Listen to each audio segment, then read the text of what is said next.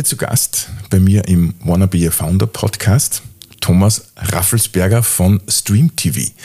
Hallo Tom, danke, dass du heute gekommen bist. Hallo Gerald, danke für die Einladung. Super, ich finde das total spannend, weil wir sprechen heute über dieses Thema Gaming-Industrie, äh, wie sie in den letzten zehn Jahren so herausgestellt hat, oder eigentlich 15 Jahren mittlerweile, ist die Gaming-Industrie natürlich äh, Milliardenmarkt mittlerweile geworden und da seid ihr jetzt ein äh, nicht unwesentlicher Teil davon. Tom, was, was macht sie eigentlich? Äh, wir bauen mit StreamTV Produkte und Softwarelösungen für Streamerinnen und Streamer. Ein Streamer ist äh, nichts anderes wie jemand, der zu Hause sitzt oder unterwegs ist und live eine Art kleines TV-Programm macht. Das heißt, im Gegensatz zu, wenn ich jetzt auf Amazon oder Netflix einen Film streame, ähm, ist wirklich ein Streamer eine Person, die live geht und man kann sich das live anschauen. Das ist so das, das, das Fernsehen, das jeder selber ähm, gestalten kann. Das Fernsehen für die jüngere genau. Generation. Genau. Ja. genau. Du, und und äh, was, was, kann man, was macht ihr da ganz genau? Habt ihr da jetzt äh, ihr da Spiele entwickeln, die dann die Streamer übertragen oder, oder, oder sind das äh, wir, haben, wir haben begonnen mit, äh, eigentlich haben wir ganz ursprünglich begonnen mit einem Blog, wo es darüber gegangen ist, wie, wie kann ich Streamer werden? Was brauche ich dazu? Was brauche ich für Software? Was brauche ich für Hardware? Ähm, wir drei Gründer waren schon in diesem Online-Marketing-Bereich tätig und wir, unser, wir hat das Thema, wir haben das spannend gefunden und, und wir sind wirklich mit einem Blog gestartet, Informationsblog und haben dann die ersten digitalen Produkte dazu gekauft. Das heißt, sehr lang war unser Kernbusiness digitale Produkte für solche Streamer. Das heißt, man kann sich vorstellen, wenn man so ein, TV-Programm äh, dort betreibt, braucht man, man braucht ein Intro, ein Outro, Animationen, Überblendungen, Sounds. Ähm, und wir, wir verkaufen es als Pakete, das heißt digitale Produkte in einem Online-Shop. Mhm. Ähm, wie wenn ich mir für ein Design kaufe, sage ich jetzt einmal. Das heißt, wenn ich Streamer werden würde oder gerne werden möchte, da, dann kann man bei euch so Tools kaufen, was weiß ich, irgendein Sound oder irgendein so ein Manschgal, das dann irgendwo hinten einer hupft und, und lauter so Dinge wahrscheinlich. Genau, ja. genau. Und so dieser, dieser Streaming-Markt ist ja, ist ja riesig geworden in den letzten mhm. paar Jahren. Äh, hast du da Zahlen ungefähr? Äh, seit, ganz anders gefragt, wann habt ihr denn gegründet, dieses Stream TV? Also wir haben ursprünglich, ursprünglich als Owned Media GmbH gegründet, weil wir mit der Domain owned.tv gestartet sind. Äh, wir haben gegründet 2018. Da waren wir nicht bei den ersten dabei, aber zumindest noch früh dran. Also Game tut das Streaming jetzt seit ungefähr 2009, 2010. Da war es nur sehr klein und eigentlich hauptsächlich im Gaming-Bereich. Dann ist mit 2011, 12 mit Twitch immer größer geworden. Und inzwischen ist der Markt ja bisschen mehr wie zehn Jahre alt. Äh, alleine auf Twitch sind jedes Monat über 200 Millionen Leute aktiv. Ähm, und Twitch macht in Summe jetzt selber, glaube ich, drei Milliarden fast Umsatz. Das heißt, man sieht, wie groß der Markt in das, kurzer Zeit eigentlich war. Das ich richtig verstanden habe. 200 Millionen Streamer? Ja, 200 Millionen Leute, die, die dort Streams sich anschauen. Also okay. ungefähr, wir schätzen, dass ungefähr 2-3 Prozent davon selbst streamen. Also oder, nein, es ist, äh, warte mal, muss ich kurz falsche Zahl sagen. Es sind ungefähr 10 Millionen monatlich aktive Streamer und 200 Millionen, die zuschauen auf Twitch. Das sind die offiziellen 200 Millionen. Genau. Äh, jetzt gibt es natürlich sehr viele Leute, äh, die diesen Podcast auch hören, die äh, haben Twitch noch nie gehört. Mhm. Ja? Was ist Twitch? Twitch ist eine Plattform, wo ich mir live ähm, andere Leute anschauen kann, die entweder gerade, es kommt eigentlich aus dem Computerspielen, die entweder gerade Computerspiele spielen oder inzwischen geht es schon ganz viele andere klassische Bereiche, sage jetzt einmal Travel, Beauty, äh, Lifestyle, ähm, Just Chatting nennt man das auch. Das heißt, ähm, ich kann mich mit Live dort mit Leuten unterhalten, also über einen Chat und äh, ich sehe diese Personen, wie sie vor der Kamera sitzen. Oder inzwischen ist es so, es gibt Leute, die haben an ihrem, an ihrem Segelschiff eine Photovoltaikanlage und eine Batterie und einen Laptop und die streamen live vom Segelschiff. Das heißt, die fahren durchs Mittelmeer und, und man kann denen live zuschauen und dann sind sie live vor der Kamera, man kann mit denen reden, wo geht es als nächstes hin. Das heißt, ein sehr interaktives Live-TV-Programm sozusagen. Hm. Und unterscheidet sich jetzt von YouTube äh, wahrscheinlich eben genau durch diese genau. Interaktivität? Genau. Also der, der, der, Kern von YouTube ist ja, ich produziere Video, lade es dann hoch und dann kann sich jeder anschauen. Ähm, der Kern von Twitch ist, ich produziere Video live und die Leute können es live anschauen. Also inzwischen gibt es zwar auf YouTube auch live ähm, und die Sparte dort äh, wächst immer mehr, genau wie bei TikTok. Ähm, aber ähm, der Kern unterscheidet sie sich ja da von den zwei Plattformen. Ja. Jetzt, äh, jetzt, könnte ich natürlich einmal eine ganz gewagte Hypothese aufstellen und sagen, Twitch ist das Fernsehen der Zukunft. Mhm. Oder der TV-Kanal der das Zukunft. das ist, also wir sehen da schon sehr stark Parallelen. Also wir, es hat ja früher was, wo es noch keine Blogs gegeben hat, sage ich jetzt einmal, war ja das ein relativ großes, oder wo das Internet aufgekommen ist, habe ich vorher irgendwie nur statische Inhalte jeder Mann zugänglich machen können. Dann sind die Blogs gekommen und plötzlich war, jede Person hat sozusagen ein Redakteur sein können. Früher hat man die Nachrichten irgendwie nur von, von großen Magazinen und Zeitungen gekriegt und, und mit dem Moment hat jeder seine Nachrichten in die Welt hinaustragen können. Mit Social Media ist das natürlich dann noch viel, ist das sozusagen explodiert, dass mit Smartphones und Social Media jeder irgendwie sein Leben teilen kann und, und, und, und Reporter sein kann und Inhalte scheren kann. Und äh, auf die TV-Industrie ist eigentlich genau so, ja. Äh, die TV-Industrie hat jetzt natürlich einerseits mit, mit Netflix und Co. andere Streaming-Dienste, wo man, was wir als anderen Typ von Streaming ähm, sehen, die kämpfen natürlich mit dem, aber andererseits mit dem, dass jetzt jeder ähm, sein eigenes TV-Programm starten kann. Und das heißt, das kann jeder machen. Also das kann, könnte genau. ich genauso machen wie, wie, wie irgendwer andere? Da nur eine Altersbegrenzung. Das heißt, ich glaube, wenn man jünger als 16 ist, braucht man Zustimmung von den Eltern oder sowas, aber ansonsten kann das jeder machen. Ja. Und älter als Ü50 äh, als 50 darf, darf man auch. Also es gibt äh, tatsächlich ein E-Sports-Team, das nennen sie, glaube ich, die Silver Snipers und ja. die sind über 70 alle und äh, streamen live und spielen auch Computerspiele miteinander. Und, und, und äh, wie kann man sich das dann vorstellen, wie ihr damals gegründet habt oder wie ihr damals auf die, diese Idee von Stream TV gekommen seid? Habt ihr gesagt, äh, das braucht jetzt die Streaming-Welt oder ist da irgendwer an euch äh, gekommen und hat gesagt, du äh, programmiert mir das geschwind oder ich brauche Tools oder wie ist denn das zustande gekommen? Nein, es war tatsächlich so, dass ich selber ähm, ich war schon selbstständig zu dem Zeitpunkt, ähm, eigentlich im Online-Marketing-Bereich, ähm, habe aber dann privat gestreamt und ich habe gesehen, okay, der Markt wird immer größer. Ich war immer schon Gaming fasziniert, habe gewusst, der Markt, der wird größer. Inzwischen ist ja so, äh, die Gaming-Industrie, glaube ich, jetzt, letztes Jahr war es ein 180 Milliarden Dollar Markt. Im Vergleich dazu, die globale Musikindustrie ist, glaube ich, ein 30 Milliarden äh, Dollarmarkt und, und die Filmindustrie ist ähnlich groß, glaube ich 40 oder sowas. Das heißt, allein die Gaming-Industrie ist, ist ein Vielfaches größer wie, wie die Musik- und Filmindustrie. Das habe ich irgendwie schon als Jugendlicher gespürt, dass, äh, dass, dass sie da viel tut und entsprechend wollte ich dann, äh, hat es irgendwie gut gepasst, dass ich da mein, mein berufliches Wissen aus dem Online-Marketing und Website äh, da mit, dieser Gaming- und Streaming-Leidenschaft verbinde. Hm. Und das heißt, du hast dann für dich einmal gesagt, äh, jetzt fange an. Ja. Warst du alleine oder, oder hast du dann einen zweiten gleich dazu gehabt? Äh, es war so, dass ich, wir Gründer, wir, wir sind drei Gründer, ähm, Operative, und es war dann tatsächlich so, dass ich, ich habe ich hab eine Idee gehabt und die Domain gehabt und habe gesagt, da muss ich jetzt was draus machen und habe einfach ganz einfach in einem, damals war Facebook nur populär, äh, in, einem, in einer Facebook-Gruppe für Online-Marketing und Online-Marketing-Projekte ausgeschrieben, hey, gibt es Leute, die sich für Gaming interessieren, die gemeinsam mit mir da ein Projekt machen wollen, die vielleicht äh, Fähigkeiten mitbringen, die zu mir komplementär sind, weil ich bin guter Online-Marketer, ich habe aber nicht so viel Verständnis für Design, für, ähm, für, für Technisches oder so. Oder ich kenne mich jetzt grundsätzlich mit Websites und so aus, aber ich bin jetzt nicht der Programmierer. Ähm, und dann haben sie tatsächlich der Andi und der Lukas, meine beiden Gründerkollegen, gemeldet, zufällig, oder zufällig gibt es nicht, sagt man manchmal, ähm, und die haben genau das mitgebracht. Das heißt, ich war sozusagen der Gründer mit dem Online-Marketing-Know-how, der Andi ist der Designer und, und sehr stark fürs Produkt verantwortlich gewesen und der Lukas ist so der, Techniker bei uns im Team, äh, der IT-Spezialist. Und so haben wir dann gemeinsam eben zuerst den Blog gestartet. Und es war gar nicht es war gar nicht von uns gedacht, wir bauen jetzt ein Startup und wir, und wir, und wir, wir verdienen da Millionen, sondern eigentlich war die Idee, wir bauen einen Blog und vielleicht einen kleinen Online-Shop dazu und wenn am Ende des Monats für jeden ein paar hundert Euro zu der jeweiligen Selbstständigkeit dazukommen, dann, dann sind wir schon dann ist das das, was wir uns gewünscht haben. Also die Ambitionen waren sehr gering am, am Anfang.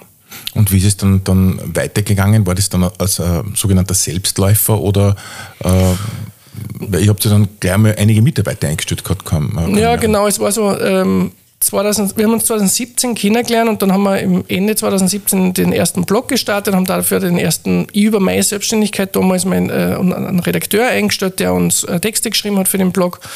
Ähm, und dann haben wir wieder, wie man so wie per Zufall beim Frühstück äh, habe ich das erzählt, was wir da machen. Und dann hat er mal gesagt, ja, ich kenne da Investoren und, und die wollten immer schon im E-Sports was machen und rede mal mit denen. Und aus dem hat sich dann ergeben, dass wir einen Frank und einen Gerhard kennengelernt haben, unsere Business Angels und äh, mit denen im Januar einen Termin gemacht haben 2018 und dann haben wir gemeinsam im März 2018 die Firma gegründet. Und wir drei haben unsere bis dato dann bisherige Selbstständigkeit damit aufgeben, alle Kunden abgeben. Ich war im Online-Marketing im Berater und Suchmaschinenoptimierung und äh, haben uns dann alle drei zu 100 Prozent da eingeschmissen. Hm.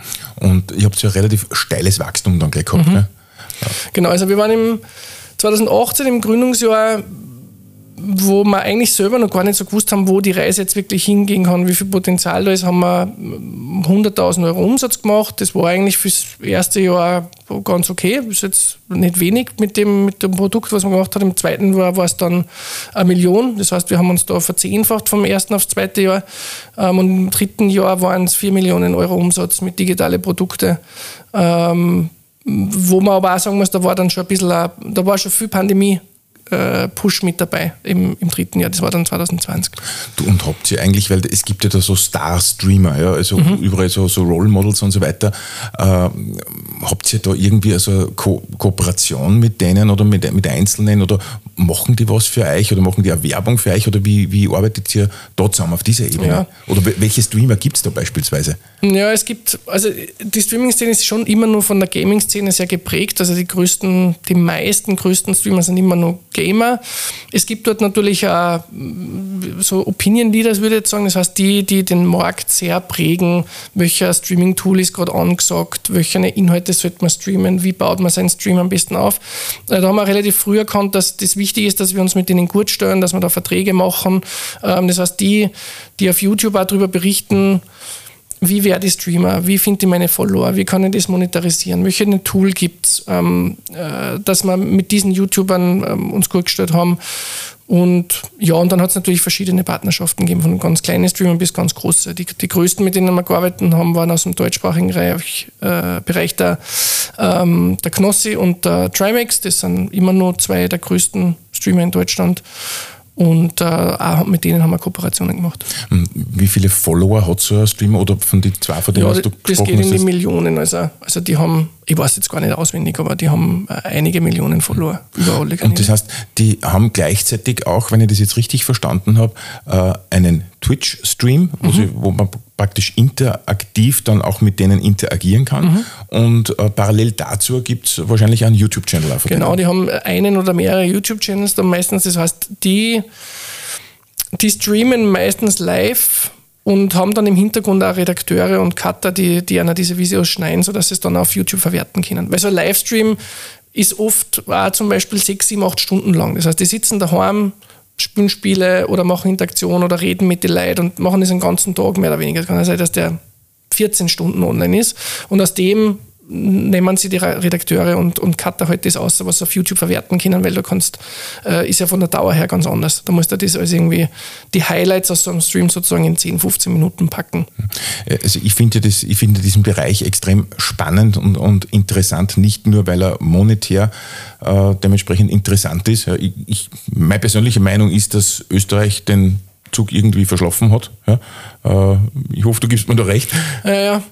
Es ist tatsächlich so, dass, dass ähm, die Domain, auf der wir gestartet sind, war ursprünglich die OnTV, war ursprünglich ein Wiener Startup äh, 2009, die sogar vor Twitch eine internationale Livestreaming-Plattform gehabt. Das war eigentlich die, wenn man jetzt in der Branche fragt, was die erste große Livestreaming-Plattform der Welt, ist eigentlich aus Österreich gekommen ähm, und war auf OnTV und die haben schon Millionen Besucher gehabt. Die haben auch Deals mit den größten E-Sports-Ligen gehabt, dass die dort äh, gestreamt haben, live gestreamt haben. Das war 2009, 2010 bis 11.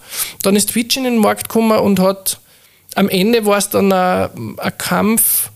Und wir haben da schon von, von Ex-Gründern von Twitch mitgekriegt, dass es wirklich so war, die sind zusammengesessen und gesagt, okay, entweder Owned gewinnt den Markt oder wir gewinnen und dann haben die natürlich viel Fundraising betrieben in Amerika. Es war damals auch zugänglicher, das, das Geld dort schon im Silicon Valley wie bei uns. Bei uns hat die Startup-Szene 2009, 2010 ist die erst, hat sie erst entwickeln angefangen. Natürlich hat es schon die ersten VCs gegeben oder erste Business Angels, aber es war bei weitem nicht so ausgeprägt. Und entsprechend hat die, soweit ich, ich war damals nicht involviert und nicht Teil des Teams damals, ähm, sondern habe das nur von außen beobachtet, soweit man es jetzt erkennt, haben einfach dann nicht geschafft, dass sie genug Funding kriegen ähm, und, und haben den Kampf sozusagen gegen Twitch verloren und, und sind in den Konkurs gegangen. Und wenn wir es geschafft hätten, damals schon ein ordentliches Startup-Ökosystem zu haben, dann wäre vielleicht jetzt die größte Streaming-Plattform der Welt nur in Österreich. und Twitch macht jetzt drei Milliarden Umsatz. Das war für, auch für den Staat und alle hätte es sich wahrscheinlich gelohnt, das vorher zu etablieren. Und weil ihr gerade gesprochen habt von Konkurrenz, oder weil du gerade gesprochen hast von Konkurrenz, gibt es eigentlich für euch jetzt der Konkurrenz eigentlich am Markt oder seid ihr da, habt ihr da? Na, wir haben schon Konkurrenz, aber es ist äh, überschaubar, ich sage es einmal so. Es hat sicher dazu beigetragen, dass wir zur, für uns am man, bei uns braucht man ein bisschen Glück. Wir waren zur richtigen Zeit am richtigen Ort, haben ein gutes Produkt gebaut, weil wir gewusst haben, was brauchen die Streamer. Das ist auch nach wie vor das, worum wir uns, wie können wir innovativ sein, auch nach fünf Jahren. Das heißt, was, was ist das Nächste, was die Streaming-Szene brauchen könnte? Das heißt, wir haben ja ursprünglich nur den Online-Shop gehabt, jetzt haben wir ein Streaming-Tool. Das heißt, wirklich eine, eine Softwarelösung, die die Streamer brauchen oder, oder verwenden können, um Streamen, um die Inhalte noch besser zu machen. Ähm, Streaming ist auch softwaretechnisch nicht ganz banal, man braucht, man braucht aber ein bisschen Know-how, wie, wie wenn ich sage, ich, ich setze mich mit einem Art Schnittprogramm auseinander oder so. Ähm, und da unterstützen wir die Streamer und schauen, dass wir immer coole neue Features entwickeln. Das wollte ich nämlich gerade fragen, diese, diese coolen neuen Features, das mhm. ist ja extremer Kreativitätsprozess. Mhm. Äh, habt ihr da einen, einen geregelten Prozess im Unternehmen drin, wo ihr sagt, äh, heute ist Montag, heute sitzen wir uns wieder zusammen, da wir Ideen spinnen? Oder wie, wie habt ihr den Prozess in, im Unternehmen ge geregelt? Ja, es ist gar nicht so einfach, weil an den Ideen wird es gar nicht scheitern. Oft ist eher, wann, wann schaffen wir denn was zu, um, umzusetzen. Also wir haben einige, ich würde mal sagen, ja, ungefähr ein Drittel unserer Mitarbeiterinnen und Mitarbeiter ist selber Streamer. Das heißt, die sind natürlich auch, wenn sie privat streamen, jetzt, die kommen mit Ideen. Oder wir sehen auch, was ist im Markt draußen. Das heißt, es gibt ein Ideenfrühstück bei uns, da kann man das ähm, quartals, das machen wir jetzt nur quartalsweise, weil meistens die Roadmap gut dazugepackt ist, aber quartalsweise gibt es ein Ideenfrühstück, da kann jeder sozusagen öffentlich in der Runde im, im passenden Rahmen auch sagen, hey, was war denn mit dem und was war denn mit dem? Und dann schreiben wir das alles auf Listen und dann wird das priorisiert und dann schauen wir auch, wie wir die, die Roadmap entsprechend anpassen fürs nächste Quartal. Ähm, aber ja, Ideen gibt es immer genug. Die Frage ist, wie, wie die Priorisierung ist wichtig und, und wann schafft man da was umzusetzen. Und, du, und ich kann mich erinnern, du hast mir, glaube ich, irgendwann einmal erzählt, äh, dass ihr Exportquote habt oder einen Exportanteil, glaube ich, von über 90 Prozent. Ja, ich glaube, der ist inzwischen bei 98 oder 99 98, 99 Genau, das heißt, Österreich ist für uns ein relativ kleiner, überschaubarer Markt. Gibt es in Österreich viele Streamer oder? eine gute Frage. Ich würde sagen, das ist, das ist normal, eine normale Anzahl an Streamern ist auf die Bevölkerungsgröße und entsprechend ist halt der Markt in, in Deutschland zehnmal so groß und in Amerika halt äh, 40 mal so groß wahrscheinlich. Entsprechend sind äh, USA und, und, und Europa unabhängig von Österreich die, die, die größeren Märkte für uns. Weil du gerade äh, von, von USA sprichst, äh, und zwar innerbetrieblich ist im Unternehmen, mhm. jetzt bei euch bei Stream TV, äh, wenn ihr Exportquote habt von 8, 99 Prozent und dann sitzen die natürlich auf der ganzen Welt, äh, da gehen die Uhren natürlich ganz anders. Das ja. heißt, ihr müsst ja eigentlich 24-7 dann da sein. Oder? Genau, also es ist, es ist so, wir haben einmal zwischenzeitlich ein Vers, oder was heißt, wo man ähm, wir haben auch schon Mitarbeiter in den USA gehabt, haben wir aktuell nimmer.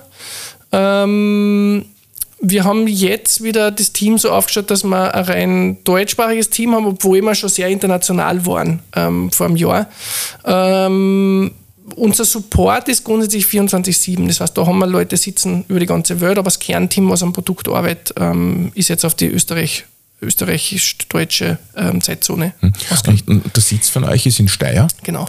Und äh, wie regelt ihr das dann? Ähm, seid ihr das klassische Unternehmen, geht jetzt aber grundsätzlich nicht davon aus, aber seid ihr das klassische Unternehmen, wo ihr sagt, um Uhr müsst ihr da sein und um fünf Uhr dürft ihr heimfahren?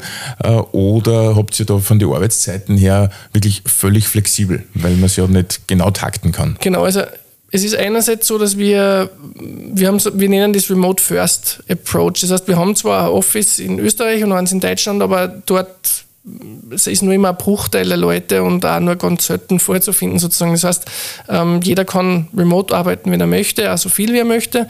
Das funktioniert eigentlich sehr gut, weil wir Gründer, wir haben so gestartet, es ist nach wie vor so, dass wir drei Gründer, ich sitze in Steyr, der Andi sitzt in Münster in Deutschland, der Lukas in Saarbrücken in Deutschland. Das heißt, äh, gestern haben wir uns zufällig wieder gesehen in, in, in Stuttgart, aber eigentlich sehen wir uns vielleicht einmal im Quartal oder sowas irgendwo vor Ort, wenn überhaupt.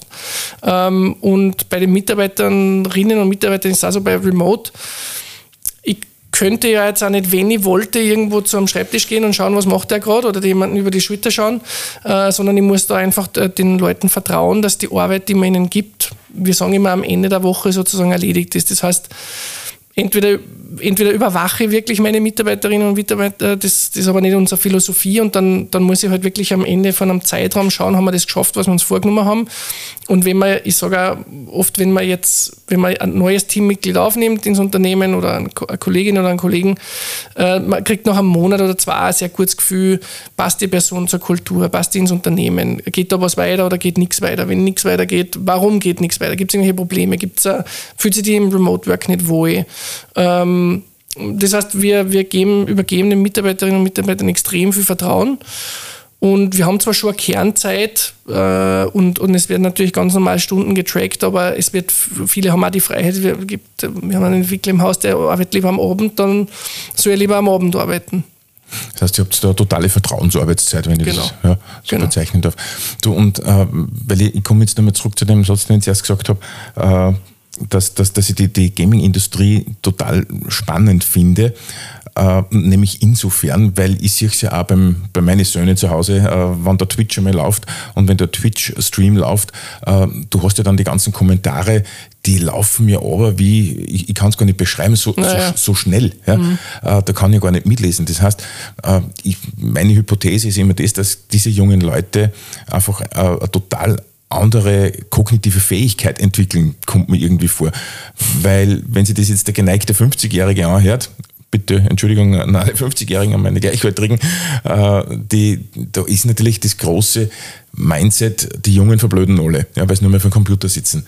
Äh, wie stehst du zu dieser Aussage oder zu meiner ja. Aussage, die ich gerade gesagt habe? Ich glaube, es war damals schon, wo der Radio aufgekommen ist, war der die große Gefahr und dann ist der Fernseher gekommen, der war auch die große Gefahr und jetzt ist halt zwischenzeitlich war, war Gaming, ich habe gerade gestern auch mit jemandem gesprochen, es hat diese äh, äh, diese Amokläufe in, in Deutschland geben, die dann, wo es diese Killerspiele-Diskussion gegeben hat, ist inzwischen, glaube ich, 15 Jahre her oder sowas, aber ähm, da, da, da ist eigentlich dann, es hat immer irgendwas gegeben, wo, wo sich die Leute wo man es vielleicht in der eigenen Generation nicht mehr so versteht, das beginnt bei mir, ich bin jetzt 37, äh, genauso bei einem Snapchat oder hat am Anfang bei TikTok einfach gedauert, dass ich, für mich war TikTok eine Social Media Plattform, wo irgendwelche Leute um dumm hupfen und irgendwelche Moves machen und in Wahrheit ist es halt nicht nur das, sondern äh, da muss man sich dann damit beschäftigen und dann, dann versteht man es aber ja, die, die, ich glaube generell, dass, dass die kognitiven Fähigkeiten oder das, was unser Hirn heutzutage lösen muss mit Informationsüberfluss, ist ja, ist ja eigentlich eine extreme Transformation in der Menschheitsgeschichte, weil vor, vor, sagen wir mal, wo ich aufgewachsen bin, ich bin aufgewachsen und das ist jetzt, sagen wir mal, 27, 30 Jahre her, wo ich in der Volksschule war, da hat es ORF 1 und 2 gegeben und mein Informationsgehalt, den ich gehabt habe, war, wenn ich bei den Eltern Radio mitgehört habe oder, oder halt ORF geschaut habe. Und mehr Informationen habe ich eigentlich nicht gehabt. Oder mal irgendein Magazin, was man gelesen hat. Inzwischen mit den Handys, teilweise sieht man in der ersten Klasse Volksschule, dass Kinder äh, ein Handy haben und teilweise freien Zugriff auf YouTube und, und, und vielleicht schon irgendwelche Social Media Kanäle. Das ist ja, was, was man da was das Gehirn leistet an, an, und täglich aufnimmt, ist ja, äh, ist ja ganz anders wie nur vor 20, 30 Jahren. Und jetzt musst ja du dann, jetzt bist ja du auch schon jetzt 37, hast gesagt, oder 38, äh, musst du da dann ständig immer wieder diesen Markt auch beobachten. Ja. Also die heute 15- bis 20-Jährigen, die musst du immer ständig im Visier haben. Äh, wie, wie machst du das? Gehst du dann wirklich aktiv jetzt beispielsweise äh, zu diesen Jugendlichen hin oder, oder wie schaust du dir den Markt an? Wie, wie beobachtest du das? Oder sagst du einfach, da komme ich jetzt schon langsam nicht mehr mit? Ja, natürlich tut man sich bei ein paar Sachen einfach schwer, dass man mitkommt. Also es ist äh, teilweise, man muss sich wirklich auch die Zeit nehmen, ähm, dann, dann sagen, okay, versuche ich mir jetzt einmal, ich versuche mir da selber mal einen Account machen, ich versuche mir mal das zu verstehen. Äh, die Zeit, entweder, die hat man auch nicht immer oder man will es nicht immer. Ähm, wir haben natürlich im, im Team auch noch jüngere ähm, Kolleginnen und Kollegen, sage mal, jemand, der jetzt 22, 23 ist und bei uns arbeiten, der hat, der versteht das schon noch ein bisschen anders wie ich, der hat noch mehr Einblick. Aber auch der ist vielleicht schon bei denen, was bei den 15-Jährigen jetzt aktuell ist, auch der muss sich da schon, muss da schon verstehen, wie das wie das funktioniert. Hm. Und man muss ja auch verstehen, dass diese äh, Streamer äh, zum Teil Superstars sind in, mhm. in, in, dieser, in dieser Community, oder? Äh, Definitiv. ja. Also es ist ja wie es früher bei uns waren, es, keine Ahnung, die Skifahrer, Fußballer, also nicht je nachdem, was man für, für, für, für Hobbys auch gehabt hat ähm, oder Formel 1 und, und jetzt sind es halt oft äh, Social Media Stars oder, oder Streamerinnen, YouTuber ähm, in diese Richtung, ja. Hm. Also viele sagen also, wenn ich, wenn ich, wenn ich groß werden will, dann will ich E-Sports-Profi werden oder dann will ich, ähm, dann will ich Influencer werden. Äh, das hat so natürlich, in Wahrheit ist ja Influencer nichts anderes wie früher, ähm, sage jetzt einmal, ältere Generation, wenn man jetzt Fußball nimmt, äh, Oliver Kahn oder, oder, oder, oder Lothar Matthäus oder Niki Lauda, wenn man nur weiter zurückgeht, das waren natürlich auch irgendwo Influencer. Also die waren natürlich dann gut in einer Sportart und sind so zu den Influencern geworden. Und heutzutage ist halt nicht mehr vielleicht der eine Sport, sondern die Unterhaltung, äh, die, dieses Entertainment, was an zu der Person macht. Ist, ist ja ganz interessant, nämlich, weil was ich schon oft beobachtet habe, ist, dass sie äh, heute 15 oder 17, 18-Jährige, egal, äh, nimmer mehr für Fußball interessiert, nämlich für Live-Fußball. Äh, dem muss die Champions League erklären, was das ist. Aber wenn ein E-Sports-Event im, äh, im Fernsehen übertragen wird oder auf Twitch, ist er voll dabei. Und auch, auch wenn es Fußball ist. Ja. Mhm. Also das heißt, äh, der kennt zwar diejenigen, die spielen, also die, äh, ja, die, die, die, die Joysticks bedienen, aber er kennt nicht die Spieler, die live eigentlich spielen. Was? Ja, ja, ich, ich verstehe es total und es ist ja immer, es ist ja immer die Frage, warum, warum ist das so attraktiv? Und ich glaube halt, dass E-Sports hat oder, es hat irgendwo wahrscheinlich mit einem Gaming, äh, mit einem Gameboy vor 30, 40 Jahren begonnen, dass die Leute gesehen haben, okay, bei Tetris wie weit schaffe ich es denn? Und dann habe ich ihn weitergegeben und geschaut, wie weit schafft es der Nächste? Und in Wahrheit ist ja dieses dasselbe Verhalten wie im Sport. Der eine springt vier Meter und der andere springt nur einen halben Meter weiter und, dann, und, daraus entsteht ein gewisser Wettkampf und so hat sich halt bei den Computerspielen auch entwickelt. Und ich glaube, es ist spannend in der Gaming-Industrie, ist, das man auch oft als Jugendlicher schon gedacht, du sitzt ja daheim und spielst am Computer oder jetzt inzwischen am Handy, inzwischen ist der Handymarkt sogar größer, auch im Gaming-Bereich. Ähm, du siehst aber nicht, ob jetzt dein Nachbar auch das ausübt. Wenn ich jetzt wisse, der, geht jetzt Golf spielen, dann weiß ich es. Dann packt er sein, äh, die Golfschläger in den Kofferraum und fährt dahin, dann weiß ich, das ist ein Golf. Aber ich weiß nicht, wer von meinen Nachbarn ein Gamer ist. Das heißt, die, die, die Szene ist eigentlich so riesig, aber man sieht sie nicht. Und deswegen glaube ich, ist sie ja lange unterschätzt worden. Mhm, weil man immer glaubt hat, die leben nur in der Nacht. Genau, ja. in irgendeiner, im, im Keller, in, ja. in der Nacht und, und mit Pizzakartons. Ja. Und inzwischen ist halt, ist halt auch das Bild von einem, ist, ist viel mehr in der breiten Masse angekommen, dass das, ähm, dass inzwischen ja auch Profisportler und, und ich sage jetzt mal, da hat es auch, auch negative Schlagzeilen gegeben, dass äh, dann, ich glaube, das war damals, ich hoffe, ich sage jetzt da nichts falsch, aber ich glaube, der Mesut Özil hat nebenbei immer Fortnite gespielt, wenn sie nicht gerade trainiert haben, hat er mit seinen Kumpels auf der Playstation Fortnite gespielt. Dadurch hat er dann weniger trainiert und sie haben das eine oder andere Spiel mit der Nationalmannschaft verhaut damals in, in, in Deutschland. Ich glaube, da hat es einmal irgendein, irgendein Thema gegeben, aber es ist halt quer durch die Gesellschaft, spülen alle möglichen Leute, alle möglichen Arten von Spiele.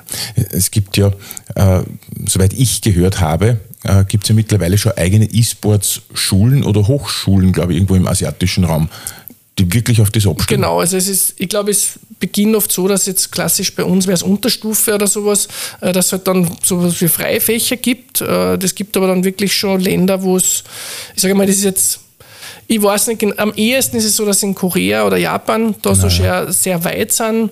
Im Detail, ich kenne jetzt nur die, ich kenne halt nur, dass das, also wie, wie sehr das dort schon Standard ist, das weiß ich nicht. Aber natürlich, da gibt es Schulen, wo das dann Schwerpunkt ist, wo man da schon trainiert.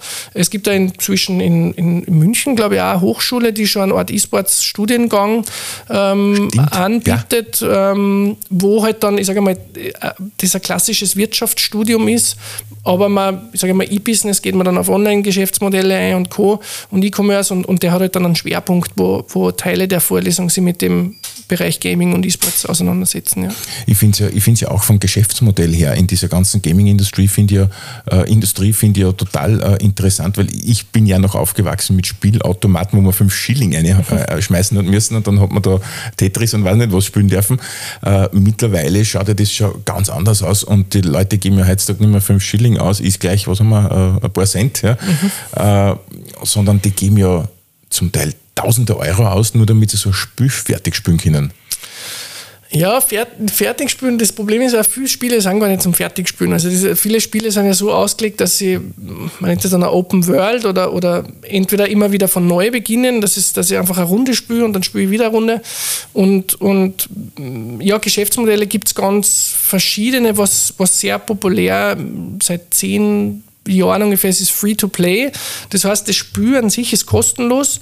Du kannst aber durch Skins, die du kaufst oder Zusätze, die die vielleicht jetzt nicht besser machen im Spiel, sondern vielleicht schöner oder lustiger oder anders ausschauen lassen, ähm, kannst du dann dort Geld ausgeben. Und da ist tatsächlich so, dass das Leute teilweise tausende Euro in einem Spiel ausgeben, einfach um äh, individueller sein, um sie von den anderen vielleicht ein bisschen abzuheben. Ich habe sogar unlängst vor allem gelesen, ich glaube, das ist der Weltrekord, wenn man nicht alles täuscht, äh, irgendwas im sechsstelligen Bereich sogar, dass der für, für ein Spiel ausgegeben hat. Ja, ist, äh, ich würde sagen, es ist auch nicht, man hat es auch in der österreichischen Politik gesehen, dass Leute äh, über, äh, ich will jetzt keine Namen nennen, aber ähm, über die, über die Parteikarte, Kreditkarte da irgendwelche Mobile Games finanzieren, ähm, wobei das jetzt, glaube ich, dann aufgeklärt wurde und zurück. Ähm, äh, aber ja, es ist quer durch die Gesellschaft und, und, und Leute geben dafür viel Geld aus. Ja. Sie verbringen viel Zeit damit und geben auch viel Geld aus. Ja. Ist natürlich für euer Geschäftsmodell sehr, sehr zuträglich, ja, weil das ein extrem wachsender Markt ist.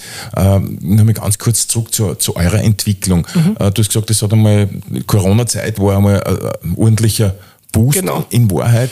Äh, wie war es dann nach der Corona-Zeit? Ist da mal ein bisschen Einbruch gekommen oder ist es dann so, so weitergegangen? Nein, definitiv. Also wir sind, wie ich vorher gesagt habe, wir waren dann 2020 waren wir mm, bei 4 Millionen Euro Umsatz. Das war eigentlich, muss man auch sagen, für uns überraschend. Wir haben, die, wir haben damals alle Pläne übertroffen, hat damit einfach zusammengehängt, dass die Leute, ich glaube es war Mitte März oder so mit dem ersten Lockdown, der dann auch relativ schnell global war, das Medienkonsumverhalten hat sich halt einfach vervielfacht. Das heißt, wir, wir, sind, wir haben Umsätze ähm, in kurzer Zeit verdoppelt oder verdreifacht. Und dann war es ja für alle in der Online- und, und, und E-Commerce-Branche auch so, ähm, wie geht es weiter? Wie lang dauert die Pandemie? Wie lang ist man im Lockdown? Und, und die große Frage war, ist man jetzt in diesen Branchen zehn Jahre noch vorgesprungen oder war es ein Peak? Und das hat eigentlich keiner wirklich einschätzen können. Und ähm, danach, jetzt gibt es inzwischen viele Podcasts und Berichte auch von, von den Online-Händlern in Deutschland zum Beispiel, die während der Pandemie, da hat es dann Lieferschwierigkeiten gegeben. Das heißt, die haben eingekauft, eingekauft, die hätten nur viel mehr verkaufen können, wie sie am Ende verkauft haben in der Zeit, aber dann war die Ware nicht da und dann war die Pandemie wieder weg. Äh, die Nachfrage ist wieder gesunken und die ganze Ware ist erst angekommen. Das heißt, die sitzen auf vollen Lagern und, und genauso hat Facebook und Co., die haben das, und Amazon haben sich schwer getan, einzuschätzen, ist jetzt der globale E-Commerce und, und Medienkonsummarkt, ist der gewachsen oder war es nur ein Peak? Und bei uns war es halt dann so, dass wir am Ende ähm, 2020, 2021 beide ungefähr gleich erfolgreich waren, aber 2022 dann einfach, die, das war letztes Jahr die Korrektur gekommen ist. Das heißt, äh, die Umsätze sind wieder gesunken, sind wieder auf, eigentlich auf das Vorniveau zurückgegangen. Ähm, oder einfach der Markt, nicht, nicht zwingend die Umsätze. Wir haben uns natürlich schon weiterentwickelt in diesen zwei, drei Jahren, aber ähm, der Markt ist zuerst einmal auf das Niveau wieder zurückgegangen, wo er war. Und dann ist natürlich jetzt mit Krieg und Inflation auch irgendwo die Kaufkraft beeinflusst. Das heißt, wir haben jetzt ein Produkt, und da ist man ja in der Entertainment-Branche so, dass ich sage, okay, wenn ich, wenn ich jetzt viel Geld habe, dann, dann, dann nehme ich mir da das Abo und da das Abo und hole mir nur Netflix und, und Co. Und dann gibt man, oder in der Zeit, wo man nicht reisen hat, keiner viel daheim war, da hat man einfach viel Geld in, in die Entertainment-Industrie ausgegeben. Und, und das hat sich zurückentwickelt und damit haben wir dann letztes Jahr schon extrem zu kämpfen gehabt. Also wir haben, wir haben uns während der Pandemie als, als Startup möchtest du eigentlich keine Gewinne machen, weil du möchtest jeden Cent, der reinkommt in die Firma, den möchtest wieder investieren, um danach besser aufgestellt zu sein. Und wir haben das, wir haben das gemacht und haben verschiedene Pläne gehabt und ähm, äh, haben neben unserem damaligen Kernprodukt, den Online-Shop, haben wir zwei weitere Produkte gebaut, haben zwei weitere Teams aufgestellt und damit halt unseren Cash-Burn sozusagen auch verdreifacht. Das heißt, wir haben unsere Kostenstruktur extrem hochgefahren in dieser Zeit und haben natürlich schon erwartet, dass die Umsätze wieder zurückgehen, aber nicht so schnell. Was uns dann dazu gebracht hat, dass wir weiter Fundraising betrieben haben und irgendwie waren wir dann in der Spirale, ja, größer, größer, äh, mehr Fundraisen und, und sozusagen diesen, dieses, diesen Downtrend dem entgegenzuwirken, mit mehr Geld zu raisen. Und es hat jetzt im Nachhinein war es ein riskanter Weg, den wir jetzt auch zurückkorrigieren haben müssen. Also es war dann so, dass wir noch, jetzt mal kurz überlegen, wir waren noch, wir, waren, wir haben zu dritt gestartet im März 2018 und im, äh, im Juni letzten Jahr waren wir über 60 Leute äh, Vollzeit. Und äh, das hat aber das dann nach der Pandemie nicht mehr tragen können. Und nachdem die Finanzierungsrunden und die ganze VC-Szene ja auch eingebrochen ist letztes Jahr im Frühjahr, mit dem ganzen, auch mit den ganzen Aktien im, im Tech-Markt, Markt, äh, haben, wir uns haben wir uns entscheiden müssen, also weil dann auch das Fundraising nicht mehr so die Erfolge gebracht hat, wie wir es uns erhofft haben, ähm, dass wir einen großen Teil des Teams wieder gehen lassen haben müssen. Das heißt, wir haben jetzt vom Juni letzten Jahr von über 60 Leuten auf, auf jetzt auf knapp 27 äh, zurück uns gesund schrumpfen müssen sozusagen. War ein harter Prozess, war für alle Beteiligten äh, ganz, eine, ganz eine furchtbare Erfahrung, muss man sagen, weil ähm, ich bin ja jemand, wir sind, mir sind die Leute, die man ansteht, auch wichtig. Also, das ist jetzt nicht einfach so dahergesagt, sondern äh, man merkt es auch, wenn man eine gewisse Teamgröße hat. Wenn du 60 Mitarbeiterinnen und Mitarbeiter hast, da kommt halt jeden Tag auch irgendwas daher. Das heißt, man beschäftigt sich auch mit den Leuten. Da ist da wieder wer krank, dann ist wer in der Familie krank und dann bei 60 Leuten da in der Familie stirbt wer oder es, oder es ist, es ist immer was. Natürlich auch positive Sachen. Also so eine gewisse Teamgröße beschäftigt einen. Also nicht so, dass, dass es nicht handelbar ist, aber es ist groß und, und mir sind die Leute wichtig und wie es ihnen geht. Und, und diese natürlich wieder gehen zu lassen und jeden, den du gehen lässt, ist dessen Zukunft in gewisser Weise unsicher. Wann findet der die Person wieder einen Job. Ähm, Gott sei Dank, soweit ich jetzt informiert bin, sind eh alle gut unterbracht und wir sind eh in der Branche äh, Online-Marketing, Programmierung und Co., wo man, wo man wieder was findet. Aber ähm, jede Person, die man gehen lassen muss, ist, ist, ist schwierig. Äh, also es war nicht so, dass wir gesagt haben, Rotstift und es ist wurscht, sondern, sondern das war ganz ein, ganz ein hartes Jahr für uns als, als Gründer. Hm. Wie, wie handelst du denn persönlich das Ganze? Weil du hast jetzt nicht einen, einen Studiengang E-Sports und so weiter gemacht, weil das hat es ja damals noch nicht gegeben. Äh, wie, wie, wie gehst du mit solchen Sachen um? Machst du das nach Bauchgefühl oder, oder, oder bildest du dich da weiter, was das anbelangt? Ich meine, das kann man natürlich nicht lernen. Wie sagt man Mitarbeiter, dass jetzt man keinen ja. Job mehr hat? Das ist vollkommen klar. Äh, aber trotzdem, es ist ja doch äh, nicht, nicht, nicht einfach, gerade in so einem neuen Business so ein Unternehmen zu führen. Mhm. In der naja, Größe mittlerweile. Ich sage mal, die, die Erfahrungen wachsen halt über die, über die Jahre. Also mir hat, mir hat Businessmodell. Ich habe ursprünglich HTL, ich wollte eigentlich Programmierer werden noch als Jugendlicher und habe HTL in Steyr gemacht. Äh, bin dann irgendwann drauf gekommen, dass Programmieren doch nicht wirklich was für mich ist. Ähm, dann ist äh, dann bin ich in die FH Steyr gegangen. Ähm, rückblickend muss ich sagen, habe ich genau das dort getroffen im E-Business-Studium, was mich eigentlich damals interessiert hat, Online-Geschäftsmodelle und so weiter. Da kriegt man natürlich, da gibt es Entrepreneurship-Vorlesungen äh, und Co. Das heißt, das damals im Studium ist, ist mir das alles nicht so wichtig vorgekommen. Eben nach dem Studium habe ich mir manchmal gedacht, bei der einen, bei der einen oder anderen Vorlesung war es gut, dass ich aufpasse, bei der anderen oder anderen, einen oder anderen hätte ich vielleicht mehr aufpassen sollen.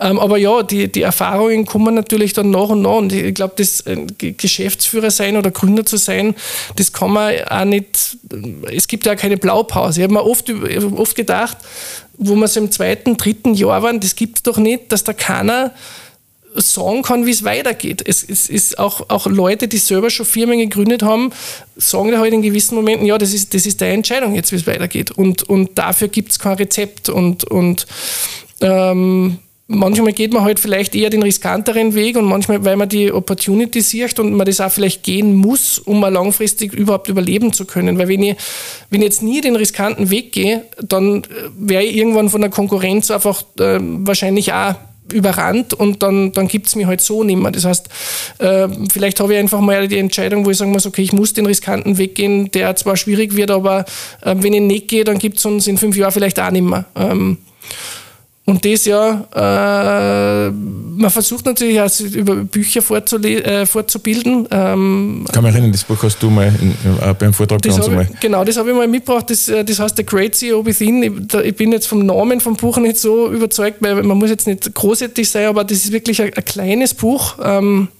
man hat das relativ schnell durch und da ist wirklich der Unternehmensaufbau von, von, vom, von der ersten Person bis zu einer gewissen Größe beschrieben und was dafür, und wenn ich das Buch kann ich jedem nur empfehlen, äh, ja, The Great CEO Within, äh, da, wenn man gründet oder Gründer ist, egal in welcher Phase, ähm, da sind extrem viele wertvolle Tipps drin. Hm. Tom, äh, ich, ich, könnte mich über dieses Thema noch stundenlang unterhalten.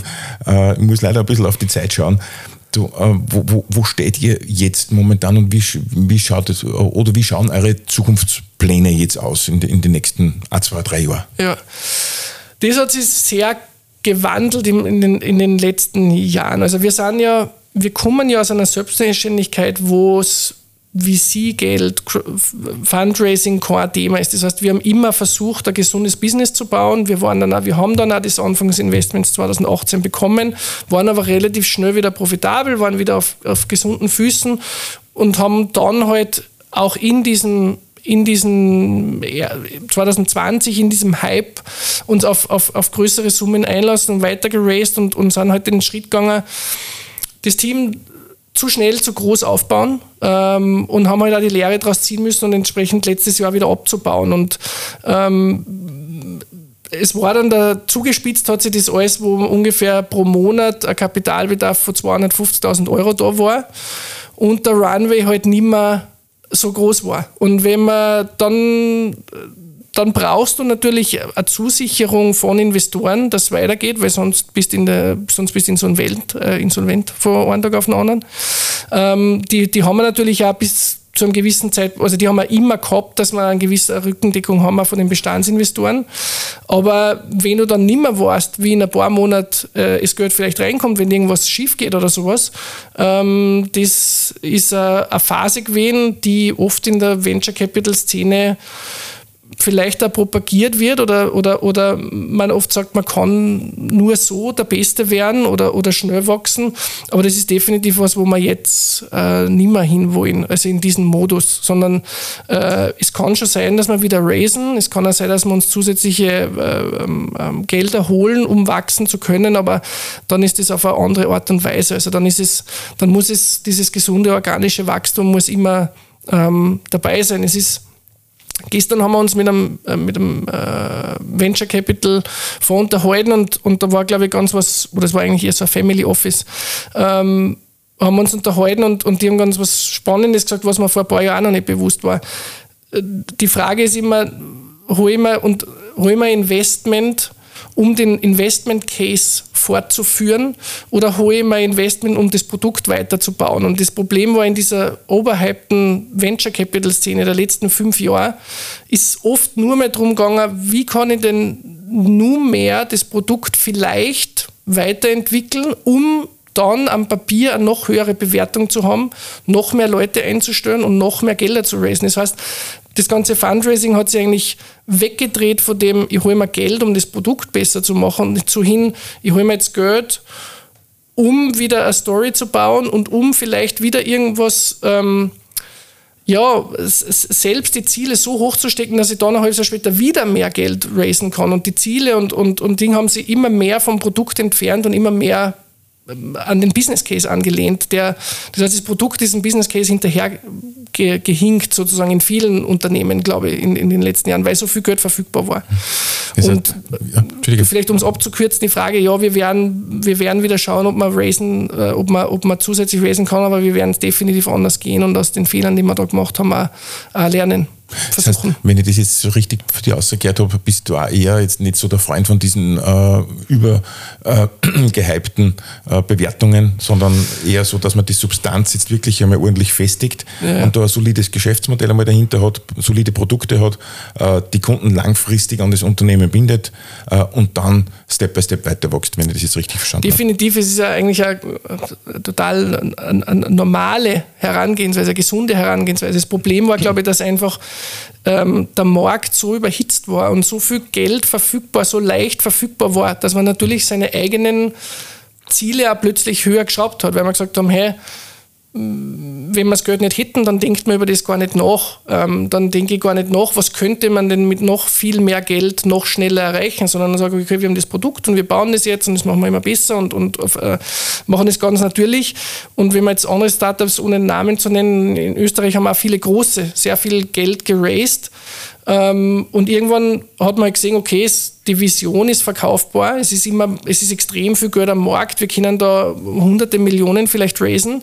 Und am Ende muss man aber jedes Mal ja wieder eine, eine, neue, eine neue Vision verkaufen, weil die Vision wo um, die ist ja nicht immer dieselbe. Ich kann ja nicht die Vision, um eine 50 Millionen Euro Bewertung zu bekommen, muss ja eine andere sein, wie um eine Milliarden Euro Bewertung zu bekommen. Das heißt, auch diese Firmen haben sie von diesem Hype und von diesem vielen Venture Capital Kapital, was da verfügbar war, einfach auch verleiten lassen. Und ähm, im Nachhinein werden es viele andere machen. Aber in dem Moment passt man halt dann die Strategie vielleicht an das an, was auch an Kapital leicht zur Verfügung ist gerade. Mhm.